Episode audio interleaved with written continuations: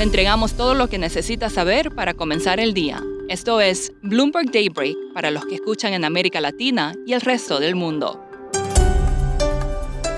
Buenos días y bienvenido a Daybreak en español. Es 17 de febrero de 2022. Soy Eduardo Thompson y estas son las noticias principales.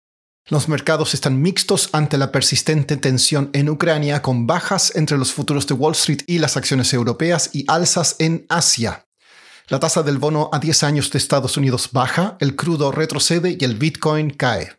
Siguen las acusaciones cruzadas sobre la crisis en Ucrania. Rusia negó los dichos de Estados Unidos de que envió 7.000 soldados más a la frontera en vez de retirarlos, como había prometido. El ministro de Relaciones Exteriores de Rusia, Sergei Lavrov, dijo que el país enviará hoy a Estados Unidos su respuesta sobre seguridad. Separatistas respaldados por Rusia afirmaron que fuerzas ucranianas violaron un cese al fuego. Los líderes de la Unión Europea celebrarán una cumbre de emergencia. Según minutas de la última reunión de la Reserva Federal publicadas ayer, la entidad discutió un cronograma acelerado para aumentar las tasas de interés que comenzaría en marzo ante las preocupaciones de mayor inflación. Los mercados reaccionaron ayer con alzas tras las minutas, ya que se esperaban declaraciones aún más hawkish.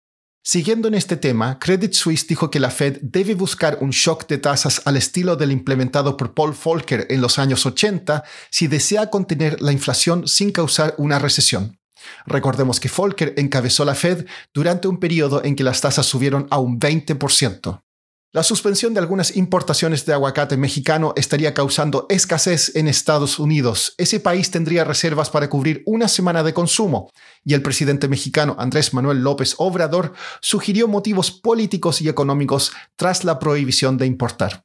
El empresario colombiano Alex Saab, un aliado del presidente venezolano Nicolás Maduro, fue informante de la DEA de Estados Unidos durante casi un año antes de ser acusado en Florida por cargos de lavado de dinero en 2019, según muestran documentos judiciales. Siguiendo en Venezuela, el presidente Nicolás Maduro dijo que apoya la posición de Rusia en su disputa con la OTAN por Ucrania. En una entrevista con Bloomberg TV, el ministro de Hacienda de Colombia, José Manuel Restrepo, dijo que el país reducirá aranceles para la importación de unos 200 productos para combatir la inflación. La República Dominicana dijo que eliminará todas las restricciones por COVID. En un discurso televisado, su presidente Luis Abinader señaló que ya no se requiere uso de máscaras, distanciamiento social o pasaportes sanitarios. El presidente de Brasil, Jair Bolsonaro, ha hecho noticia por visitar Rusia justo en momentos de alta tensión con Occidente. Hablé con María Eloísa Capurro, periodista de Bloomberg News en Brasilia, sobre cuáles son los motivos oficiales y no tan oficiales de la visita.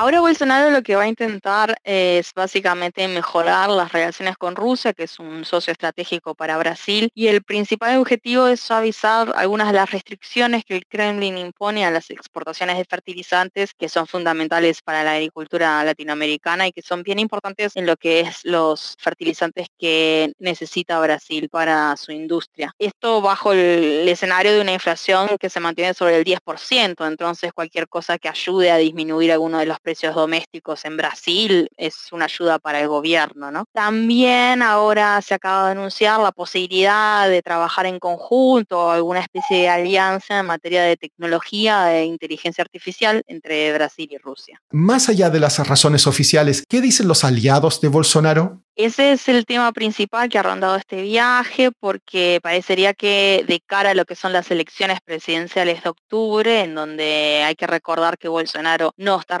bien en las encuestas, parecería haber otras ventajas políticas de este viaje a Rusia. Mi colega Simona Iglesias reporta que este viaje es una manera con la que Bolsonaro consigue mostrar su base que todavía tiene una relevancia internacional y consigue, por ejemplo, reunirse con Vladimir Putin en medio de un momento de tensiones entre Rusia y Estados Unidos. Ya de hecho en estas semanas algunos aliados o partidarios de Bolsonaro han lanzado en redes, sociales esta imagen poniendo al presidente en portadas de revistas internacionales, aclaremos de manera falsa, no son portadas reales, pero poniendo como que Bolsonaro es casi que la razón de la disminución de las tensiones entre Estados Unidos y Rusia alrededor de la temática de Ucrania. Esto no es así, cuando Bolsonaro estaba, eh, Bolsonaro no había llegado a Rusia cuando esta disminución de las tensiones sucedió y de hecho el, propio presidente ha dicho que la situación en Ucrania no iba a ser parte de las conversaciones que están teniendo en este momento Brasil y Rusia.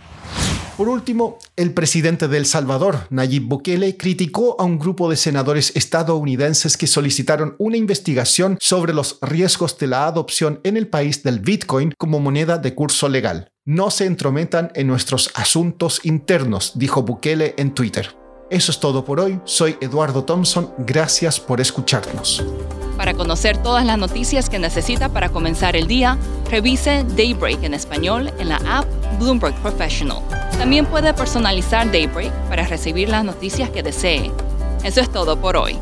Sintonice mañana Bloomberg Daybreak